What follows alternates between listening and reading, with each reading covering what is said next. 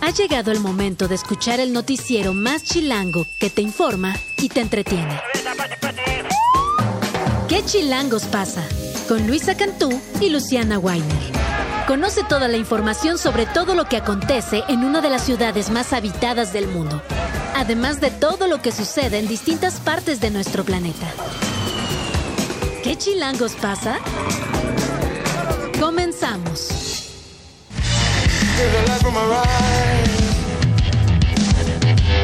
7 de la mañana, un minuto, estamos escuchando Dark Matter de Pearl Jam y Luisa Cantú está moviendo la cabeza, los hombros, las pestañas, la nariz y los dientes al ritmo, por supuesto, de Pearl Jam. Que por cierto forma parte de esta canción que estamos escuchando del nuevo disco que va a ser lanzado el próximo 19 de abril y que también va a marcar el inicio de una gira mundial, 35 fechas a partir de mayo. ¿Estará México? Mundial en realidad significa Norteamérica y Europa, Sí, eh, pero justo, justo a eso me refería. ¿Estará México en ese...? bueno, seguro sí, Pearl Jam viene no seguido, pero en sus giras mundiales normalmente ha venido a México. Esperemos. Cuando tengamos fecha volveremos a poner una canción, Ay, por sí. supuesto, de Pearl Jam. La voz de Eddie Vedder es todo lo que quiero escuchar en las mañanas. Nada contra ti, tu voz está bien. pero prefiero la de Eddie Vedder. Está bien, está bien, amiga, me parece bien, me parece justo, fair enough.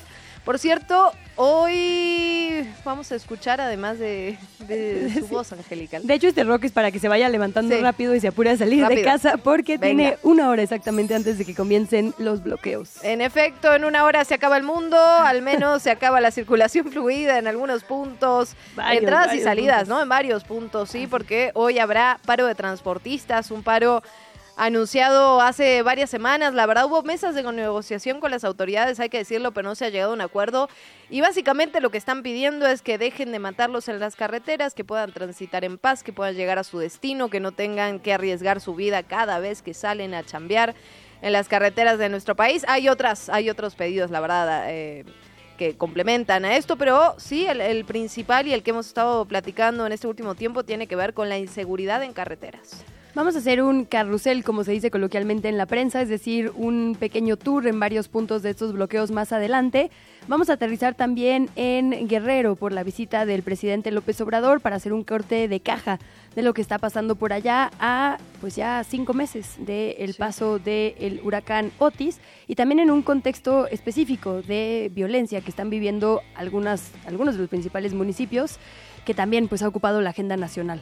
En efecto, también muchos problemas con el transporte. Varias, varios días estuvieron en Chilpancingo sin que el transporte público pasara. Eso evidentemente tuvo afectaciones en las escuelas que dejaron, que cerraron sus puertas, que empezaron a tener clases virtuales, los trabajos, porque literal no se podía llegar a ningún lado. Hablaremos también con Arturo Iglesias, jefe de Servicio Sismológico Nacional. Ya se imagina por qué. Porque ayer, la verdad, después de los, de los dos que nos tocaron en este espacio, de los que estuvimos platicando oportunamente, apenas iniciamos qué chilangos pasa ayer, hubo otros microsismos, algunos, bueno, uno en, en la capital, otra vez como a las 11 de la mañana, otro en el Estado de México. Pero esta falla nos está poniendo los pelos de punta. Ay. Vamos a tratar de entenderla y también vamos a platicar con Braulio López Ochoa. Es el diputado que quedó como coordinador de MC en la Cámara Baja tras la salida de Jorge Álvarez Maínez para competir por la presidencia de la República.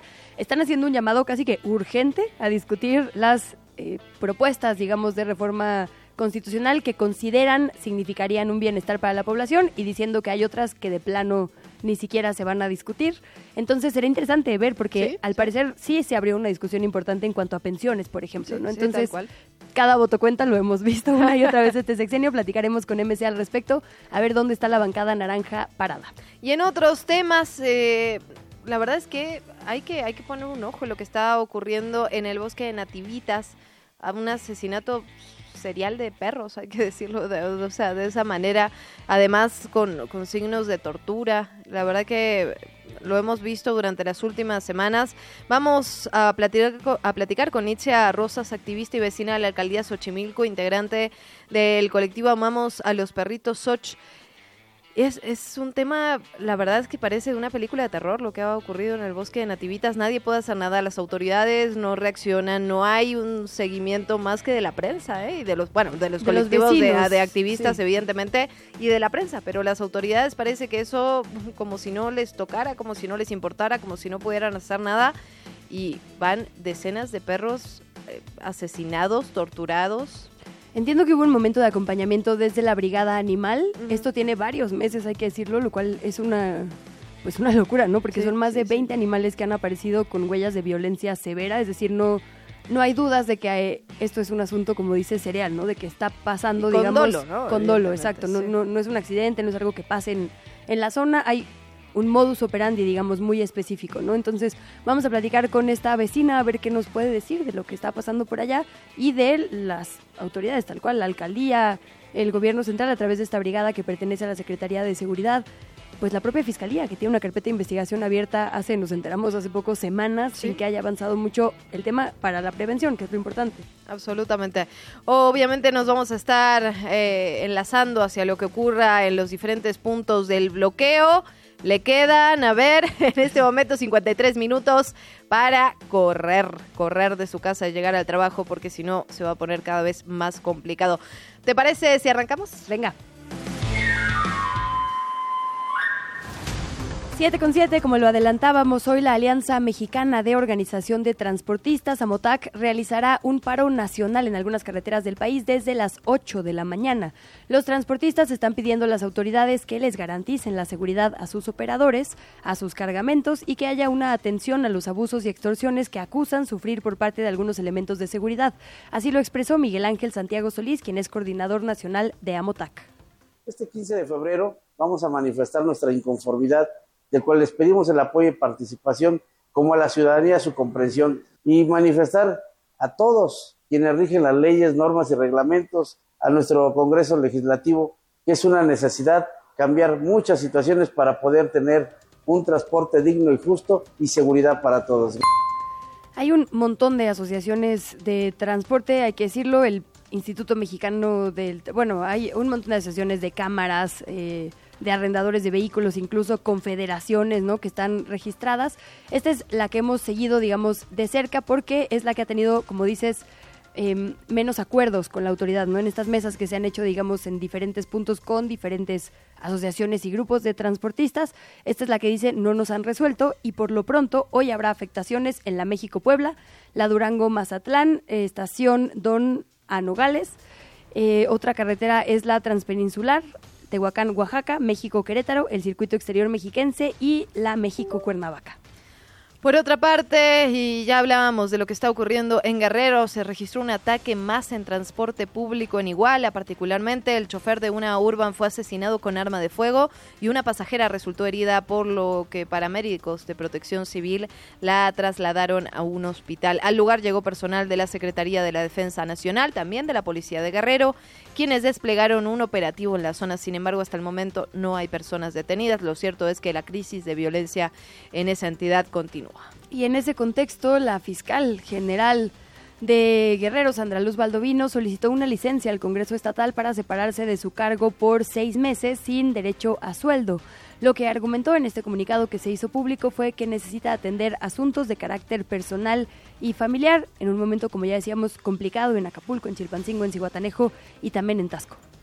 Nos vamos con más información. El coordinador de Morena en el Senado, Ricardo Monreal, dijo que no se siente amenazado por el crimen organizado y que incluso no cuenta con seguridad en su casa. Esto, evidentemente, tras el asesinato de dos de sus familiares hermanos. Menos de una semana ocurrió en Zacatecas. En conferencia de prensa, Monreal llamó a no sopilotear la tragedia ajena tras el asesinato de su sobrino, Jorge Antonio Monreal, y de su cuñado Juan Pérez. Vamos a escuchar sus palabras. Tengo confianza en la autoridad y que estoy seguro que la verdad se sabrá. No, no, no me siento, no me siento amenazado. De hecho, no tengo seguridad. Nunca he tenido, ni en mi casa, que es casa de todos, ni en ninguna parte tengo seguridad. Y no voy a cambiar. No, no me siento amenazado. Me siento muy bien en mi país y siento que vamos a recuperar la paz y la tranquilidad.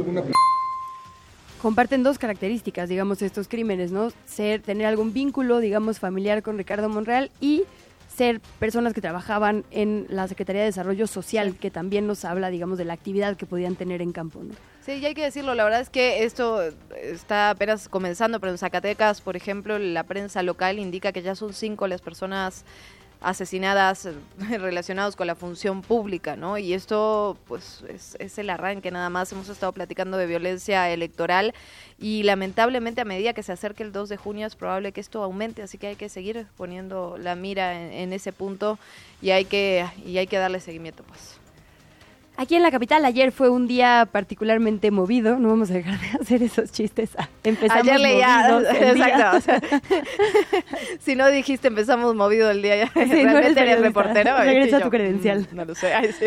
Pues fue un día muy movido en la capital y sus alrededores. Hubo cuatro microsismos en el Valle de México, tres aquí en la capital, uno más en Naucalpan, Estado de México. Como se lo informamos en este espacio, el primero fue a las 6 con 42 de la mañana, fue de magnitud 2.8. Hubo un minuto después otro de 1.8.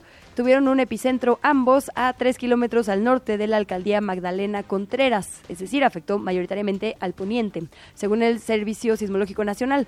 Más tarde, a las 9 y cuarto, hubo otro microsismo de magnitud 1.6, ese se sintió al noreste de Naucalpan, en el Estado de México, y a eso del mediodía hubo otro más en la alcaldía Álvaro Obregón, tuvo una magnitud menor de 1.5. El jefe de gobierno, Martí Batres, reportó saldo blanco después de todos estos microsismos. También hay que hablar de las actividades de las presidenciables, hay que decirlo, ¿eh? es, es tapa de, es portada de muchos periódicos, me salió la argentinidad con todo. Sí. es portada de muchos periódicos, los encuentros del Papa Francisco con ambas candidatas, lo cual llama bastante la atención. Primero fue la aspirante presidencial de la coalición Fuerza y Corazón por México, Xochil Gálvez, que tuvo una audiencia privada con el Papa Francisco en el Vaticano antes de volver a nuestro país de gira por Madrid. Ahí se reunió con empresarios, con mexicanos que están viviendo en aquel país. Ahí hizo una escala por la Basílica de San Pedro en Roma. Estuvo acompañada de su esposo Rubén Sánchez y de sus hijos Diana y Juan Pablo, así como de su coordinador de campaña Santiago Krill. Pues del otro lado más o menos igual, así creo que por primera vez coinciden. Exacto. La candidata morenista en alianza con el PT y el Verde, Claudia Sheinbaum, también está por allá en Ciudad Vaticano para reunirse en una audiencia privada con el Papa Francisco. Se desconoce si al término va a continuar en alguna especie de gira o va a volver aquí a la capital del país. Muy posiblemente no tarde mucho porque el día del registro será el 18, que es el mismo día que está convocada una marcha de oposición, ¿no? Bueno, al menos hasta donde la agenda nos ha adelantado. Y la nota con Jorge Álvarez Maínez es que no estuvo con el Papa. sí, exacto. el candidato presidencial de Movimiento Ciudadano denunció ante el INE a la coalición Fuerza y Corazón por México. Los acusó de utilizar bots a favor de Xochil Gálvez, además de no reportar gastos ante el instituto. ¿Qué chilangos pasa en el mundo? Una persona murió y otras 21 resultaron heridas en un tiroteo que sucedió ayer en Kansas City, en Estados Unidos, donde se llevaba a cabo un desfile para celebrar este campeonato de los Kansas Chiefs en el Super Bowl. La cifra de víctimas fue confirmada por la jefa de policía, Stacey Graves. Dijo que la investigación está todavía en curso. De las víctimas, 15 tienen lesiones que pueden poner en peligro su vida. El resto tienen heridas leves, según reporta el jefe de bomberos de esa ciudad. Hay tres personas detenidas por estos hechos y, por supuesto, interrogadas para entender los móviles. Por otra parte, el primer ministro de Israel, Benjamín Netanyahu, aseguró que ayer que lucharán hasta la victoria total, estoy citando textual sus palabras, por lo que lanzarán una acción militar vigorosa en Rafah, en el paso de Rafah. Esto dijo que lo harían luego de que los civiles hayan sido autorizados a evacuar esa ciudad del sur de Gaza, pero sabemos que eso es absolutamente imposible, ¿no? Es lo mismo. Ahí evacuó todo el norte. Eh, pues. En efecto, ahí, ahí bajó todo el norte, pero además también hay una, una parte que es, que es real. Escuchaba una entrevista el otro día donde eh, militares israelíes decían que ellos siempre avisaban antes de bombardear. Ahora, la gente que ha estado en la franja de Gaza sabe absolutamente que no hay a dónde evacuar. Digamos, la mayoría de las viviendas han sido completamente destrozadas. La gente no puede salir. ¿A dónde van a evacuar los civiles? ¿A dónde van a ir los niños, las jóvenes, las infancias que no tienen a sus padres? ¿A dónde van a ir las personas que se quedaron sin nada? Pues la, la verdad es que pues, estas declaraciones son preocupantes. Vamos a escucharlas. Esta semana liberamos a dos de nuestros secuestrados en una operación militar de advertencia. Hasta ahora hemos liberado a 112 de nuestros secuestrados con una combinación de fuerte presión militar para negociaciones firmes y esta es también la clave para liberar a más. Lucharemos hasta la victoria completa y esto incluye una acción poderosa también en Rafah, después de que permitamos que la población civil abandone las zonas de batalla. Sí, lo cierto es que no puede decir voy a bombardear población civil porque puedo, ¿no? Pues no. Han intentado instalar estas narrativas desde el principio, como cuando dijeron que había túneles abajo de los hospitales y por eso los bombardeaban y jamás encontraron un solo túnel, ¿no? La nota, de hecho, de hoy de varios medios, incluida la portada eh, de la jornada, es esta denuncia que hace personal justamente de Médicos Sin Fronteras y de la OMS de que les pidieron evacuar de los pocos hospitales que quedan funcionando, precisamente el de Rafah, y cuando la gente empezaba a evacuar, francotiradores les disparaba. O sea, es que hay un nivel de saña de verdad indescriptible en estos momentos en esa zona. En el último tema internacional, la justicia francesa condenó a prisión ayer al expresidente Nicolás Sarkozy por la financiación ilegal de su campaña en la elección presidencial del 2012. El expresidente francés acudió al Tribunal de Apelación de París para escuchar la lectura de este veredicto y abandonó el Palacio de Justicia sin hacer ninguna declaración. ¿Qué chilangos pasa? ¿Qué de qué o qué? Pues qué. Son las 7 de la mañana con 16 minutos. Adelantábamos ya el tema de hoy, que nos vamos a ir hasta Guerrero, porque dos cosas, dos cosas importantes. Por un lado, el presidente López Obrador estará en una visita justamente después del paso del huracán Otis. Va a entregar algunas despensas. Entendemos que habrá un acto en ese sentido, pero por otro lado hay que decirlo, una entidad, y ya lo platicamos, que en el último, en las últimas semanas, incluso en los últimos meses, ha estado en el eje de la discusión pública por la cantidad de violencia, por la hazaña en la violencia, por lo que ocurre en Chilpancingo, en Iguala, en, Acapulco, incluso todo lo que está ocurriendo en Guerrero que afecta al, día a día, ¿no? El paro de transporte público dejó a la gente completamente inmovilizada, sin poder ni ir a trabajar, ni ir a la escuela, cancelaron las clases, en fin, mucho de qué platicar sobre Guerrero, por eso agradecemos enormemente a Flor Miranda, reportera de la agencia API Guerrero, que esté con nosotras esta mañana. Flor, bienvenida. Hola, ¿qué tal? Muy buenos días, muchísimas gracias por este espacio y pues estamos aquí para, para lo que lo que ustedes gusten preguntarnos respecto al tema. La verdad, la situación eh, que se vive en el estado de Guerrero es una situación complicada. Eh, ya, pues ahorita en este momento la situación es en Chilpancingo, pero cabe recordar pues que ya la misma situación vivió el puerto de Acapulco y la ciudad de Tasco. Flor, primero muchísimas gracias. Sabemos que no siempre es fácil justo para la prensa que vive ahí, la prensa local, poder denunciar lo que sucede a su alrededor. Preguntarte a qué achacan o digamos qué coyuntura específica hay en este momento para esta escalada de la violencia. Lo cierto es que Guerrero es prácticamente un foco rojo permanente en nuestro país. ¿Qué está pasando exactamente ahorita? ¿Es un tema electoral? ¿Con qué lo cruzas para entender esto que pasa? Bueno, ahorita la situación eh, son estos problemas que se viven a raíz de los problemas que tienen los grupos de la delincuencia organizada. Eh, Chilpancingo es un lugar en donde pues hay por lo menos hay varios grupos de la delincuencia, pero son dos por lo menos, es el grupo de los ardillos y de los flacos quienes están peleando el territorio y pues a esto se debe esta confrontación eh, que se hace y que va directamente a perjudicar a todos los chilpancingueños, pero principalmente a este sector de transporte. Flor, también preguntarte por eh, eh, cómo se van recuperando después del paso del huracán Otis.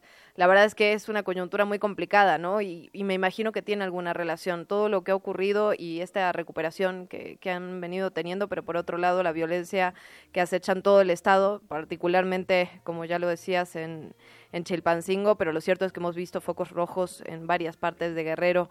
¿Cómo, cómo sigue la situación eh, pues mira, en cuanto al huracán Otis, poco a poco eh, se va recuperando el puerto de Acapulco.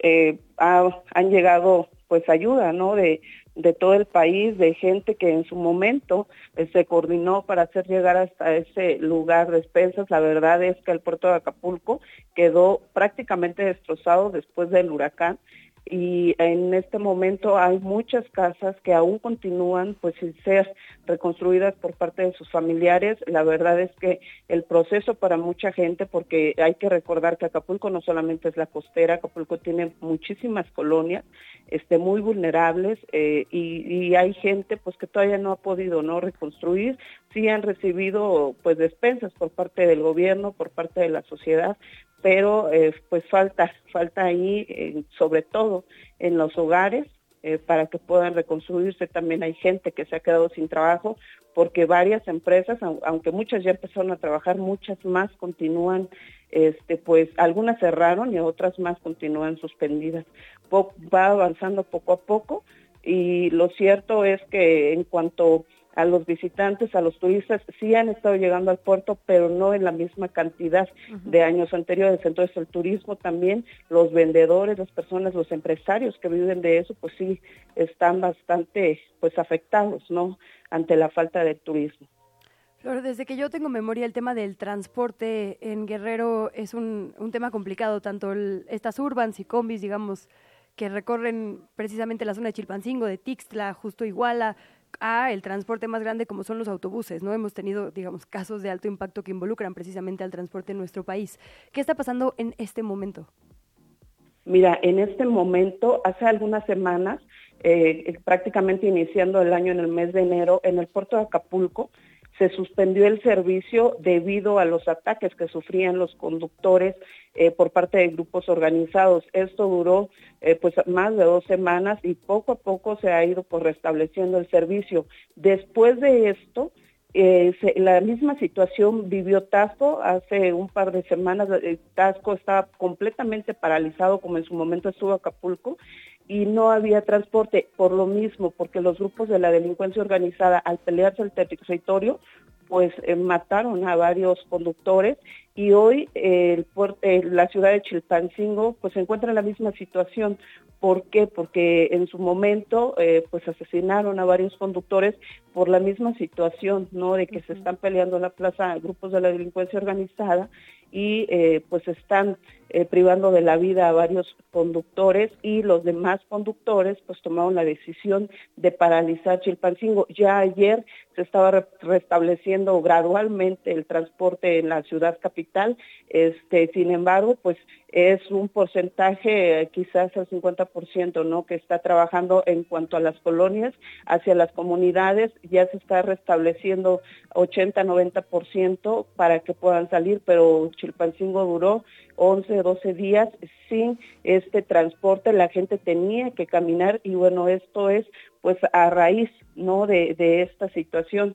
Incluso el día de ayer también eh, por parte el obispo de la diócesis Chilpancingo Chilapa estaba declarando que los cuatro obispos de, de Guerrero se habían reunido antes con los grupos de la delincuencia organizada para buscar una tregua y que pues que esto terminara, ¿no? Porque Guerrero, como bien lo dices, es un es un punto rojo y la verdad es que en varios puntos se está presentando esta violencia, la gente pues de Chilpancingo no está preocupada por la situación, incluso la iglesia ya está hablando y sentándose a hablar con, con estos líderes de la delincuencia organizada para que se haga una tregua y, que no y que no pase a más.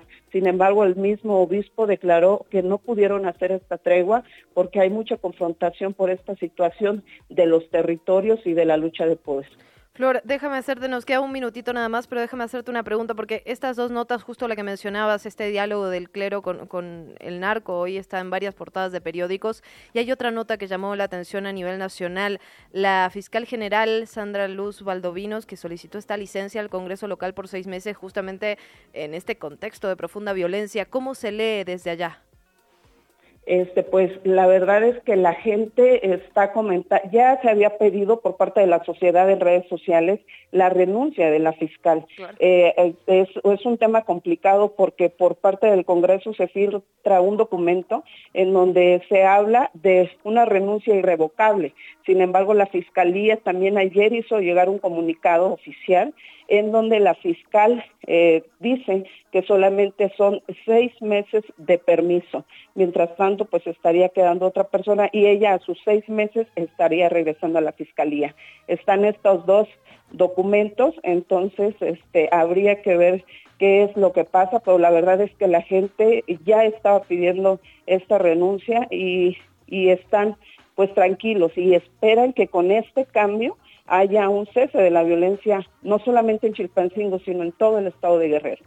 Pues Flor, vemos que comienza ya la conferencia matutina del presidente López Obrador con la presencia de los titulares de Marina, de Sedena, de seguridad ciudadana. Seguramente la prensa local tendrá mucho que preguntarle al presidente López Obrador. Si nos permites, mantenemos el contacto y te dejamos porque seguramente también es un tema que quieres cubrir. Un abrazo grande y gracias.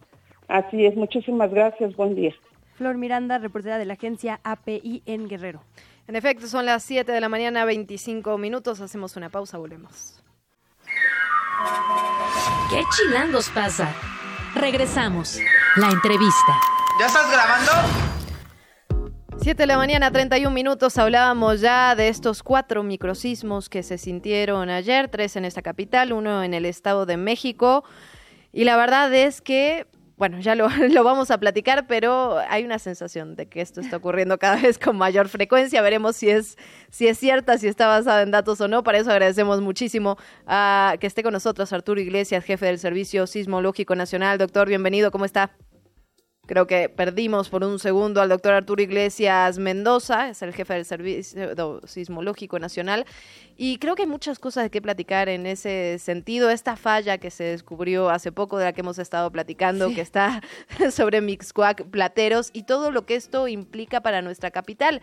Porque ya lo hablábamos, no solo se trata de las viviendas, sino, por ejemplo, del transporte, ¿no? De cómo podría afectar esta falla al metro capitalino, a los segundos pisos, es decir, hay una cantidad de cosas de la que todavía, creo que falta todavía una parte de investigación y de mucho, mucho de qué platicar. Claro, hay que decir, no, no es una falla nueva, es una falla recién descubierta, ya no tiene caso que sigamos nosotras ahondando sí. cuando tenemos un experto como Arturo Iglesias, jefe del Servicio Sismológico Nacional. Doctor, ahora sí, muy buenos días, bienvenido a este espacio.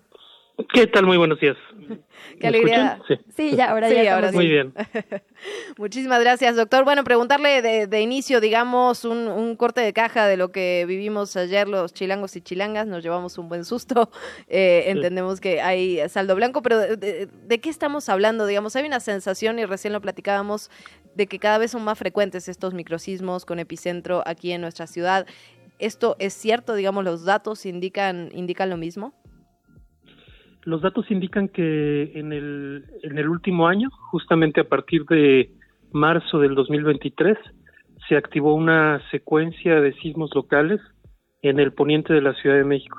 Mm. Eh, esa, esa secuencia que ha sido activa efectivamente ha tenido un número más, más grande de sismos que habitualmente, pero tampoco es inusual que eso suceda si uno toma temporadas de tiempo lo suficientemente largas. Entonces, por ejemplo, en los 80 hubo una secuencia de sismos que no sé si fue tan prolífica como la actual, pero sí eh, está reportado, digamos, un número muy importante de sismos entonces.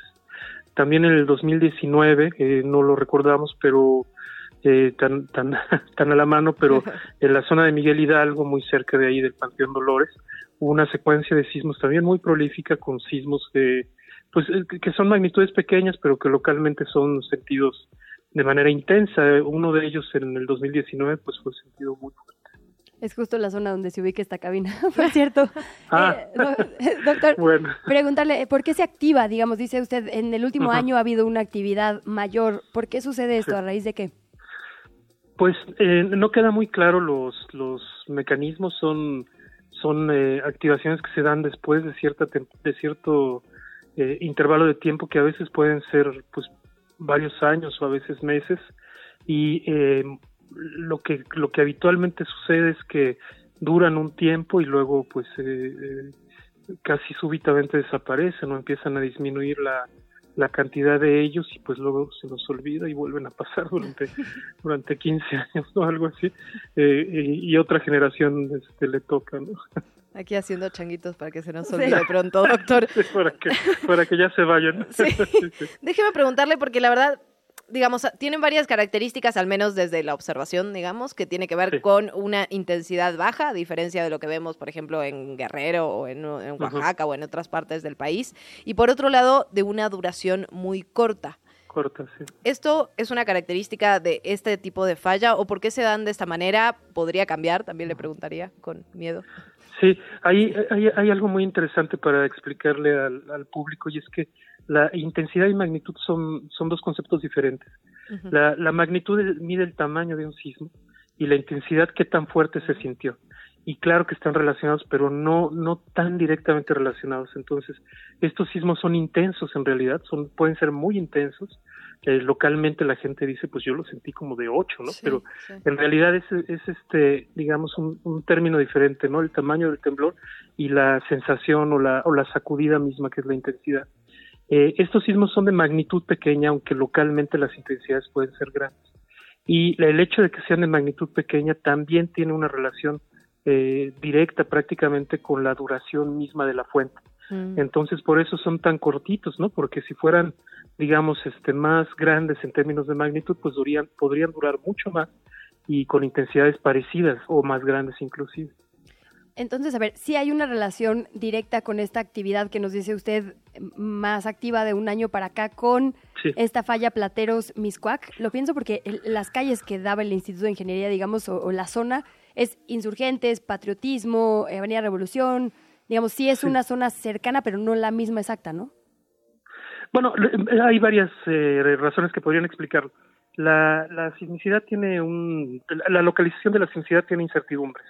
Es, eh, digamos, este, muy difícil o casi imposible, por ejemplo, determinar con mucha precisión la, la profundidad y la propia localización. Entonces podría tener este metros de incertidumbre, ¿no? Entre más estaciones tengamos, la incertidumbre se reduce y eso ha sucedido también en los últimos años, que las, las uh, incertidumbres son menores. Eh, la, la, la, el escrito de los colegas del Instituto de Ingeniería, bueno, habla de una, de una grieta este, claramente vista en varias construcciones y de la posible relación de la, de la sismicidad con, con, con que la grieta sea una eh, eh, ¿cómo decir? Un, un, rasgo superficial de la propia falla, ¿no? Yo creo que ahí, este, desde luego, falta mucho más estudios de otro tipo, estudios geofísicos, eh, como para determinar precisamente qué es la falla. Pero es cierto, lo que sí es cierto también es que esa zona es un sistema de fallas, así se llama, ¿no? Quiere decir una, una familia de fallas que tienen orientaciones eh, más o menos paralelas que coinciden más o menos con las orientaciones de las barrancas que los habitantes de esta zona conocemos bien. Yo también vivo por aquí. Y entonces, este, son, son estas barrancas que, eh, si uno recuerda el puente de los puentes de los poetas, ¿no? Uno pasa por varias de estas este, barrancas que, que podrían estar relacionadas con fallas que tienen esta orientación.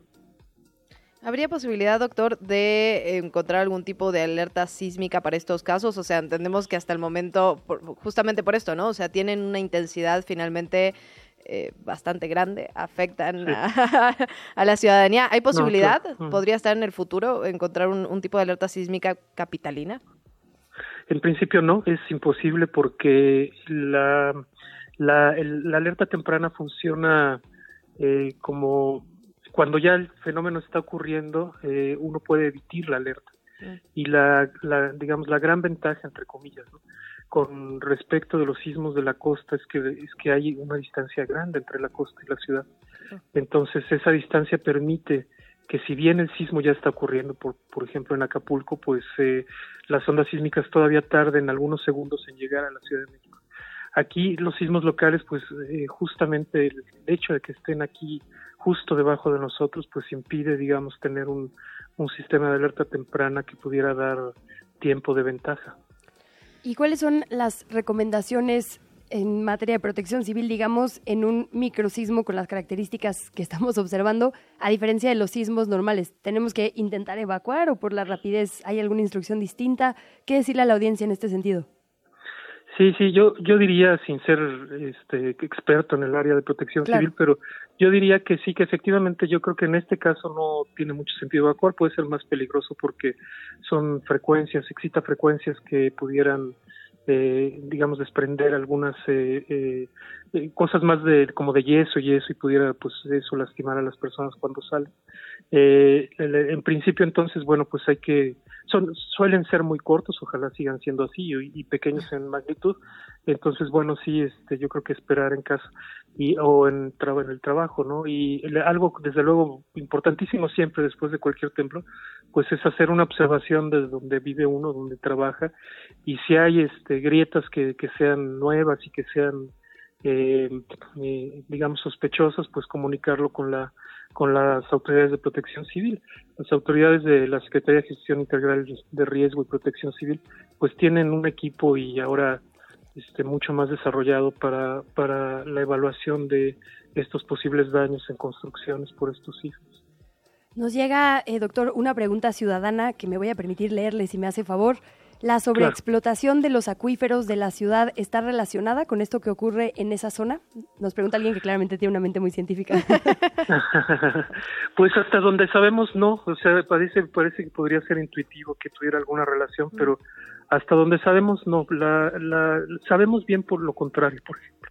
Es decir, que si uno inyecta fluido en el subsuelo, como en el caso de cuando se hace algunas veces geotermia, cuando se explota geotermia o cuando o cuando se hace esta práctica muy famosa que se llama fracking, que seguramente han oído este, hablar. Eh, en ese caso se inyecta fluido, ya sea gas o muchas veces más bien líquidos, ¿no? al subsuelo y eso eh, aumenta algo que se llama la presión de poro y desata sismicidad. Eso, eso sí sucede y se sabe con, con, con, buena certeza, mientras que extraer agua reduce la presión de poro. ¿no? Eh, entonces no parece que haya una, una, una relación directa, aunque bueno, estas cosas pues son temas de investigación y, y por cierto, este, aprovechando pues aquellos eh, eh, jóvenes muy interesados en este tema, pues todavía hay muchísimo que, que no sabemos y que, que vuelve apasionante la ciencia, esta ciencia, ¿no? La sismología. Pues nos quedamos entonces con esa invitación a acercarnos, la verdad. Pues sí, importante. Oficios importantes de MX, bueno, profesiones Oficios que necesitamos. De MX, sí. no más influencers queremos. Personas sí, claro. en sismos. Absolutamente. Doctor Arturo Iglesias, jefe del Servicio Sismológico Nacional, de verdad, muchísimas gracias por esta conversación. Ojalá sea la primera de muchas, porque tenemos muchas dudas al respecto. Me, da un poco de paz que viva en la misma zona que trabajamos, ¿no? Ah, eh, digo, tiene información importante, entonces. Cuando se mude, doctor, por favor, avísenos. un abrazo y gracias, doctor. Igualmente, muy buenos días, hasta luego. Te invitamos a seguir la conversación en redes sociales. Nos encuentras en TikTok, Instagram y Facebook como arroba que chilangos pasa. Y en Twitter desde la cuenta de Chilango, arroba chilango.com. Vamos a otro tipo de movimientos. Hablamos de los de las cámaras. Hubo, como le hemos reportado en estos micrófonos, la presentación de al menos 20 iniciativas, en su mayoría constitucionales, por parte del presidente López Obrador y cada bancada, cada grupo parlamentario ha hecho sus análisis sobre cuáles respaldaría en esencia y en letra y cuáles no. Platicamos el día de hoy con Braulio López Ochoa, quien es el reciente nombrado coordinador de Movimiento Ciudadano en la Cámara Baja. Muy buenos días, coordinador. Gracias por estar por acá con nosotras. Buenos días, Luisa y Luciana. muchas gracias por la invitación y saludos a todo el auditorio. Gracias a usted por estos, por estos minutos. Preguntarle de inicio, coordinador, sé que ha estado platicando sobre el asunto, pero que sobre las iniciativas justamente de reformas constitucionales del presidente López Obrador, decía MC, decía, decía usted, coordinador, que acompañarían las sociales, las que ayuden a la gente. ¿De cuáles estamos hablando particularmente y, de, y con cuáles no iría Movimiento Ciudadano?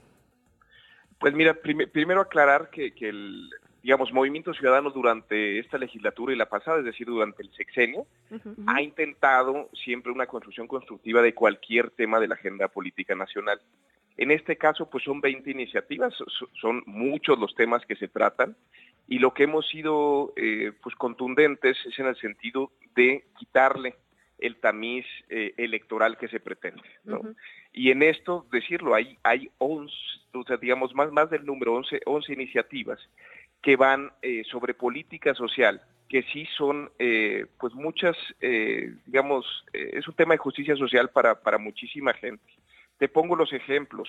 El tema de consulta a pueblos indígenas y afrodescendientes, pues es algo que México ha tardado muchísimo en regular el tema de programas sociales vinculados a personas, adultos mayores, personas con discapacidad, a eh, jóvenes, este, pues entre hasta los 29 años que no tienen eh, estudios o no tienen trabajo en ese momento, el tema de darle un trato este, correcto a los animales, el salario mínimo para, inclusive un salario específico para policías en este país, para maestras y maestros, para, para médicos, eh, está el tema de salud universal, aunque ha sido un incumplimiento constante del gobierno respecto a los medicamentos, lo quieren poner en la Constitución y pues obviamente eso es algo que se está a favor por parte del Movimiento Ciudadano, cambiar el régimen de vivienda, eh, el tema del servicio ferroviario para pasajeros y también el sistema de pensiones que tenemos que estar estudiando. Digamos, son temas que tampoco, eh, bueno, que se tienen que discutir, pero se tiene que, que priorizar, digamos, en este justo en estos estudios. Y sobre las otras nueve, coordinador, entonces no hay margen, digamos, o sea, es un tema al que no le entrarían de ninguna manera, ni en Parlamento abierto, ni modificando este saque que pretende el presidente. Pues creemos que lo, que tenemos que darle es prioridad a lo que ya hay eh, posibilidades de que trascienda. ¿no? De mm. hecho, inclusive para quitar eh, el mismo gobierno que, este, digamos, eh, pueda advertir que tenemos que quitarle el tamiz electoral a este periodo, sino irnos a lo que ya hay consenso, pues no hay necesidad justo de estos debates que se han anunciado sobre cosas que ya estamos en acuerdo. Las otras, obviamente, hay un desacuerdo constante, hay muchas que van por una eh, destrucción institucional que nosotros no compartimos y eso llevaría muchísimo más tiempo. En cambio, esto, que si hay acuerdo y que si es prioritario para la gente, pues deberíamos abordarlo a la brevedad.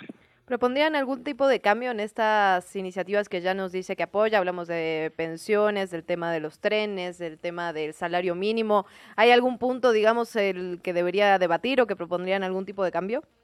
sin duda se requiere mayor estudio en todas. Eh, digamos, por ejemplo, en el, del caso de pensiones, pues tendríamos que convocar seguramente a Hacienda, al IMSS, al ISTE, este, pues para tratar estos temas. Y también decirlo, hay otra agenda que no está dentro de estas 20 iniciativas que sí es importantísima, Lucía y Luciana. Por ejemplo, el tema de la jornada laboral digna, de reducir de 48 horas a 40 horas, también es algo que se ha discutido con muchísimo tiempo y que se puede llegar a acuerdos y construirlo. El tema de la ley silla, por ejemplo, muchos trabajadores en este país no tienen derecho a sentarse durante ocho horas en su trabajo. Pues es un tema de humanidad este, muy clara y que pudiera eh, trascender durante este periodo que es importantísimo. Y otro tema que no quieren tocar eh, desde la mayoría y que de verdad pudiéramos aprovechar este periodo ordinario para resolver es el tema de la Ley General de Aguas.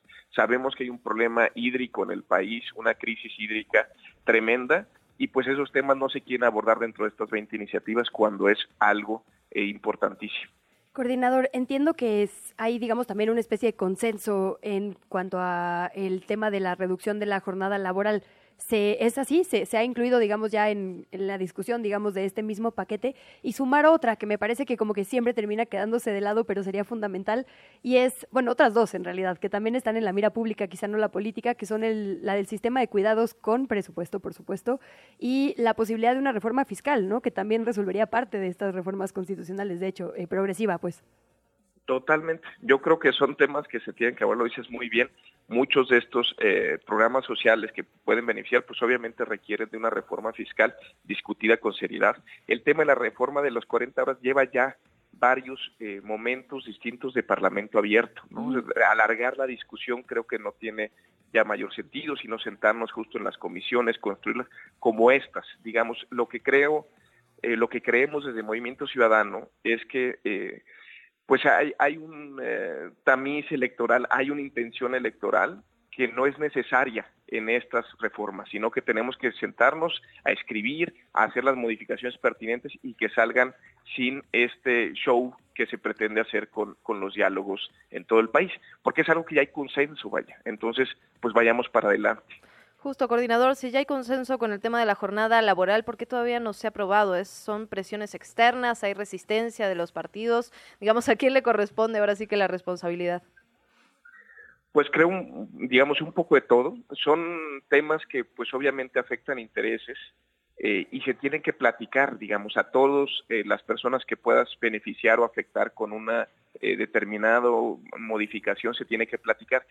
Se ha logrado en, varios momentos y, eh, afortunadamente, de verdad, lo digo desde Movimiento Ciudadano, cuando presentamos el tema de vacaciones dignas ya, en las cámaras de empresarios, empresariales no estaban de acuerdo en, un primer momento, se platicó con ellos, también hay mucha sensibilidad de estos temas y se llegó a un acuerdo. Igual en la Ley General de Movilidad. Es decir, son cosas que sí se pueden lograr si se da ese diálogo con esa sinceridad y con ganas de resolver las cosas. Reforma 40 horas no es de excepción y muchos de estos temas creo que pasan por el mismo, este, por el mismo esquema. Ok. Eh, coordinador, pues para no quitarle mucho más tiempo, solo preguntarle por otras, digamos, fechas importantes a seguir de MC. No sé si ya terminaron de publicar sus listas, tanto de mayoría relativa como de mm, eh, plurinominales. ¿Y, qué otros cargos estamos esperando? Entiendo que en la capital, por ejemplo, que es un tema que nos interesa específicamente aquí en Chilango, eh, ya están la mayoría de los nombramientos. ¿Qué otras fechas a seguir de ustedes? Pues digamos, para todos los partidos políticos, del 15 al 19 es el registro de, digamos, eh, de las candidaturas ante el Instituto Nacional Electoral. Entonces, pues a la brevedad todos eh, tendremos más claro justo las listas de cualquier partido político, las de mayoría relativa y de representación proporcional, pues porque están los plazos ya determinados en el INE. Entonces estamos a nada, pues el primero de marzo empiezan las elecciones y va a ser así en todos los casos. Pues estaremos dándole seguimiento, coordinador. Muchísimas gracias de verdad por su tiempo. Espero que sea una conversación abierta. Seguimos muy de cerca este tipo de temas, así que agradecerle. Gracias a ustedes, gracias por la invitación y un gusto estar con ustedes y su audiencia. Muy buen día.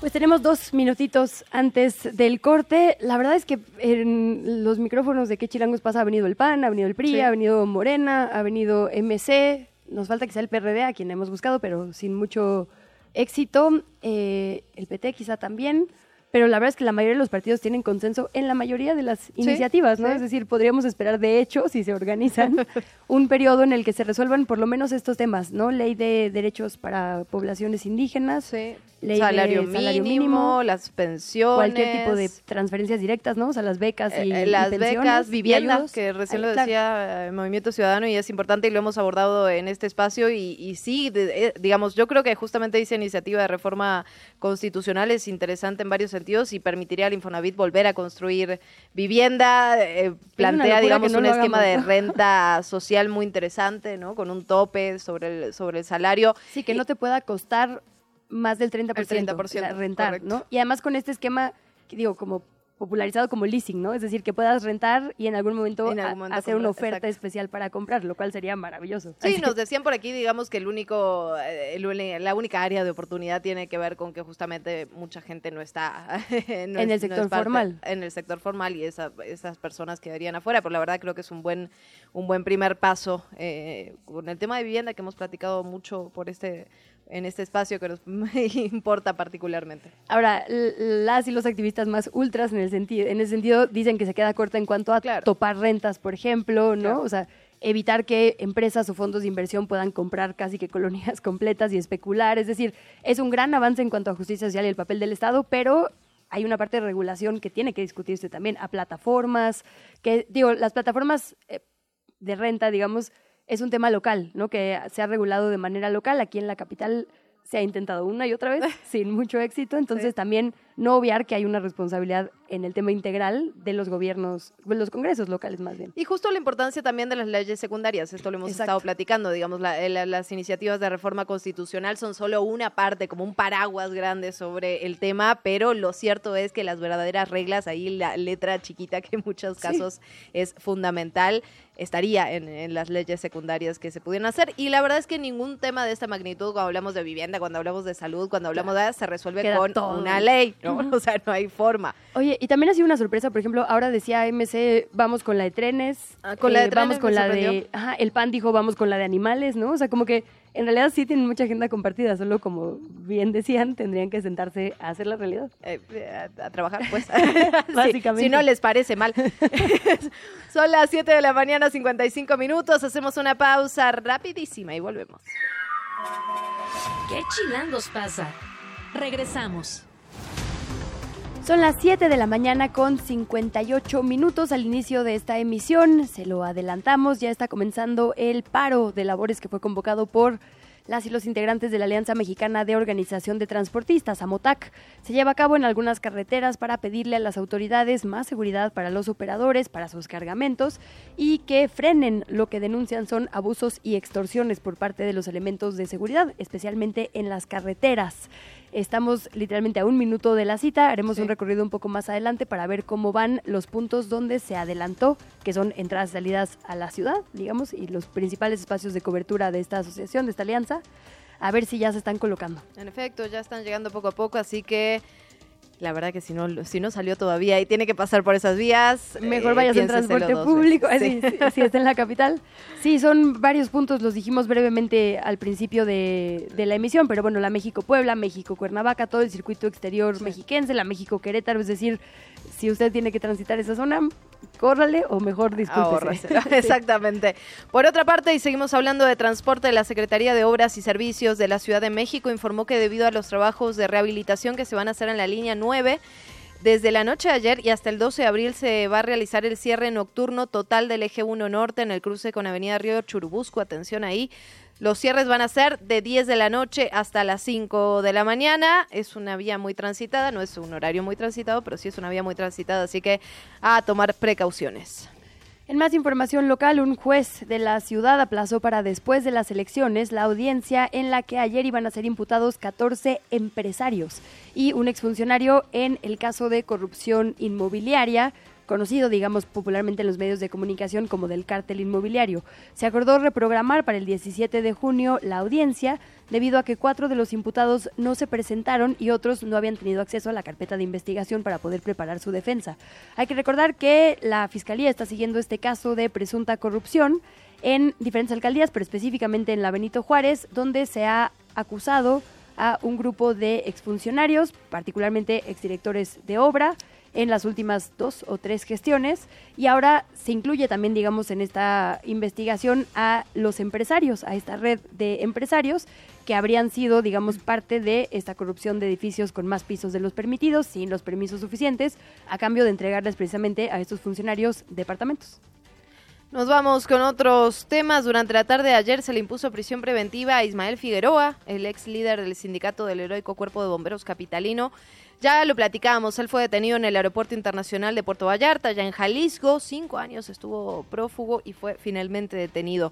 De acuerdo con la Fiscalía General de la República, Figueroa podría estar vinculado con operaciones de recursos con recursos de procedencia ilícita, un monto que supera los 11 millones de pesos, todo esto a través de la venta de plazas de la corrupción, pues entre el 2013 y el 2018, la defensa del ex líder sindical solicitó la duplicidad del término legal para definir la situación jurídica de su cliente, por lo que hasta el próximo lunes se va a definir si Figueroa será o no vinculado a proceso. Por lo pronto está en prisión preventiva.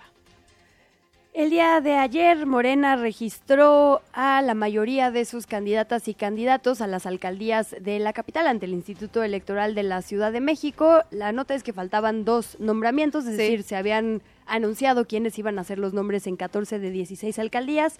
Muy tarde, casi de madrugada, salieron ya finalmente los de Gustavo Amadero y Xochimilco. Hablamos de Circe Camacho y de mm, Giancarlo Lozano en la Gustavo Amadero. Eh, Circe Camacho La Bastida y Giancarlo son eh, diputados ambos. Hemos platicado, de hecho, con Circe por acá porque traía iniciativas como la ley ácida son diputados actuales en el Congreso de la Ciudad de México que finalmente representarán en Xochimilco una alcaldía con un montón de temas importantes, desde todavía los estragos de los sismos, ahora hablábamos de la violencia contra los animales, problemas con la población originaria que denuncia falta de agua, falta de atención, es decir, hay un gran reto en Xochimilco, y la Gustavo Madero, que es una de las más importantes en cuanto a votación por la cantidad de personas en la lista nominal que tienen ahí. Y la sorpresa es que no fue el vocero de Clara Brugada. Eh, César Cravioto, sino este diputado local. Bueno, le tocó premio de consolación, lo hablaremos más adelante. Exactamente, justamente para allá vamos, porque también, bueno, no soy madrugada, pero bastante tarde, yo ya estaba durmiendo, pero lo vi a las cinco y media, como no. Morena dijo que fue un proceso exhaustivo, un, un proceso de selección interno la coalición ya publicó las 300 candidaturas preseleccionadas para competir por diputaciones federales. En un comunicado, la coalición explicó que para poder registrarse ante la autoridad electoral, las personas preseleccionadas deberán cumplir estrictamente el proceso de inscripción de cada partido político de acuerdo con el siglado que le corresponde y eventualmente serán convocados oportunamente para los detalles del registro. Justamente ahí aparece César Cravioto y también aparece Dolores Padierna, oye, que después de, de su paso por la candidatura para la Cuauhtémoc, en la cual resultó obviamente no ganadora. Eh, llamaron la atención, la verdad, algunos de estos nombres. Quedaron poquitos también que todavía. Quedaron poquitos también que todavía estaban aún por definirse, unos cuatro o cinco, si, si no mal recuerdo. Entiendo que los que tienen que ver con alianza, ¿no? Justo el, verde y demás. Y sí, como dices, eh, digo, Clara Luz Flores, por ejemplo, es otro de los nombres que está sonando bastante después de su mal resultado electoral en Nuevo León tras este video en el que aparecía eh, con, con este pues gurú, no sé cómo llamarle, de la secta Nexium. Eh, están, digamos, en las figuras locales también algunas sorpresas, esto que decías, ¿no? De Dolores Padierna en un distrito de Iztapalapa, ¿no? El 4, lo cual, siendo su territorio la Cuauhtémoc, es una nota rara. César Cravioto y eh, Beatriz Rojas, es decir, quienes competían por la GAM para alcalde, alcaldía, en realidad van a ir para el Congreso. Hay otros nombres como Carlos Ulloa, el titular de Sedubi que acababa de renunciar. Justamente, y ahora sí ya sabemos para dónde va. a dónde va. Va por el, un distrito de Tlalpan. En realidad también estuvo en este preproceso, digamos, para la alcaldía, donde finalmente no quedó, quedó Gabriel Osorio. Pero bueno, irá para allá. Hay otros nombres también como Ulises Labrador, por la Miguel Hidalgo, un exfuncionario con Víctor Hugo Romo, que también va para el Congreso. Es decir, ahí vamos viendo cómo se acomodaron eh, las fichas y bueno, pendientes justo algunos distritos que ya decíamos se ve que no van a pelear mucho, como Coyoacán, justo, ¿no? En la ciudad. Sí, Irapuato, hay poquitos pendientes, pero ahí los teníamos. La lista completa está ya en todos lados y vamos vamos a seguir viendo, porque la verdad, también lo, otro que platicábamos, ¿no? Morena lleva bastante ventaja en cuanto a, información respecto al frente opositor, que todavía faltan muchísimos nombramientos. MC también ya tiene todas las alcaldías, lo platicaba aquí su coordinador local. Pero bueno, en el frente opositor todavía falta que se hagan muchos, muchos nombramientos. Y ya están en el límite del, por lo menos del registro de candidaturas, ¿no? En otros temas, activistas protestaron en eh, protestaron contra las corridas de toros después de que una jueza rechazó suspender los eventos en la Plaza México. Hablamos un poco de esto el día de ayer y de anterior, bueno, de hecho lo hemos tocado muchísimo. Eh, no, mientras se discutía el tema de fondo, había una suspensión provisional que fue levantada, se estaba peleando una suspensión definitiva. Y bueno, esto derivó en la protesta que inició con una marcha desde el Zócalo y concluyó en el Congreso. La mm, asociación civil hizo un performance para concientizar a las audiencias, a la gente que pasaba por ahí, sobre una ley definitiva que impida la realización de corridas. La eh, asociación responsabilizó, por ahí de hecho hay un escrito dirigido a la mesa directiva, a la panista Gabriela Salido, dice que es Morena quien está obstruyendo la iniciativa legislativa para prohibir estos eventos, que el diputado que podría convocar no lo está haciendo, es lo que denuncia esta asociación civil una de muchas y una de muchas denuncias de que hay muchas presiones para las diputadas y los diputados locales sobre el tema. Lo han denunciado todos Directamente. los aquí, ¿no? Sí, sí, eh, tal cual. Sí, la alianza de Morena, bueno, ahora es una especie independiente, Jorge Gaviño, pero denunció que había presiones. Ana Villagrán del PAN denunció que había presiones. El sector taurino pisa fuerte aquí en la capital. En, eh, en, otros temas, y para cerrar este resumen informativo, la actriz Sasha Montenegro falleció la noche de ayer a los 78 años. Tenía un cáncer que le fue diagnosticado. Esto lo informó la ANDI, la Asociación Nacional de Intérpretes. Recordemos que Montenegro fue una actriz del cine mexicano, reconoció en la década de los 70 como parte del llamado cine de las ficheras. Participó en telenovelas. Bueno, la verdad es que tiene una larga, una larga carrera. Ayer estaba las redes sociales abocadas al asunto. Que descanse en paz, Sasha Montenegro. Te invitamos a seguir la conversación en redes sociales. Nos encuentras en TikTok, Instagram y Facebook como arroba que pasa. Y en Twitter desde la cuenta de Chilango, arroba chilango.com. Son las 8 de la mañana con 8 minutos, 8 minutos después de la cita de estos transportistas para comenzar los bloqueos. Vamos a tocar base con algunos colegas que nos hacen favor de compartirnos su mira esta mañana para ver cómo se mueven o no todavía estas movilizaciones. Saludamos a Jorge Becerril, mejor conocido en el gremio como El Diablo, reportero de Milenio, para que nos cuente qué está viendo. Jorge, qué gusto saludarte, ¿cómo estás? Bienvenido. Bien, me da gusto saludarlas también, qué gusto, queridos amigos, ¿cómo están ustedes? Pues yo estoy exactamente en la autopista México-Querétaro en kilómetro 40, estamos cerca de la caseta de peaje, donde ya han llegado pues varios transportistas de la MOTAC, eh, prácticamente se van a cerrar todas, o bueno, no se van a cerrar, se van a bloquear, va a haber un cierre parcial, no en su totalidad para aclararlo a nuestro auditorio, para poder pues exigirle a la Secretaría de Gobernación, al gobierno federal, seguridad. Por supuesto, son varias carreteras que van a ser afectadas por esta alianza mexicana de organizaciones de transportistas. Ya se están, eh, pues, eh, prácticamente cerrando estos camiones en los carriles de extrema derecha, se están acomodando. Y para que se una idea, queridos amigos, de qué carreteras son, pues vamos a empezar rápidamente porque son la carretera Ameca, Ameca, Ameca Chalco, la autopista México-Puebla a la altura de Zaragoza para que lo tengan en cuenta, por supuesto la autopista México, Cuernavaca, la vía Morelos, Ecatepec, la autopista México-Tulancingo, la autopista México-Pachuca, eh, exactamente a la altura de San Cristóbal, la carretera México-Querétaro, el Arco Norte y la Texcoco-Lechería,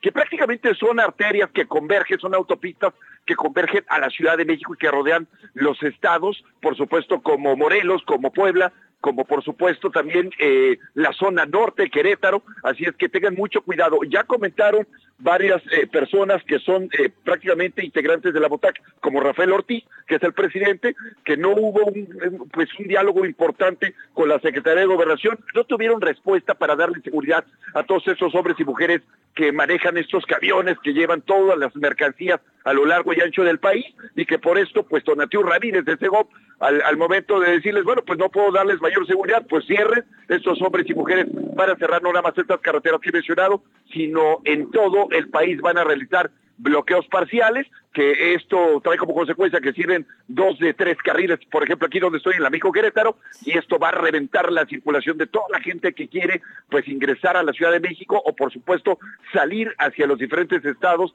circundantes de esta capital. Así es que, pues mucho cuidado, ya están eh, iniciando pues eh, el acomodar todas las enormes unidades, no van a mover las mercancías con el fin de exigir seguridad, así es que hay que tomarlo en cuenta, son prácticamente dos horas de estos eh, bloqueos parciales, así es que pues estaremos atentos y por supuesto pedirle paciencia a nuestros amigos del auditorio o anticipar su salida lo más rápido posible para evitar todos estos bloqueos. Pues es prácticamente lo que está sucediendo aquí en la autopista México Querétaro, hay por lo menos ya 20 unidades estacionadas en los carriles de extrema derecha dirección centro, así es que pues mucho cuidado y estamos atentos a estas movilizaciones.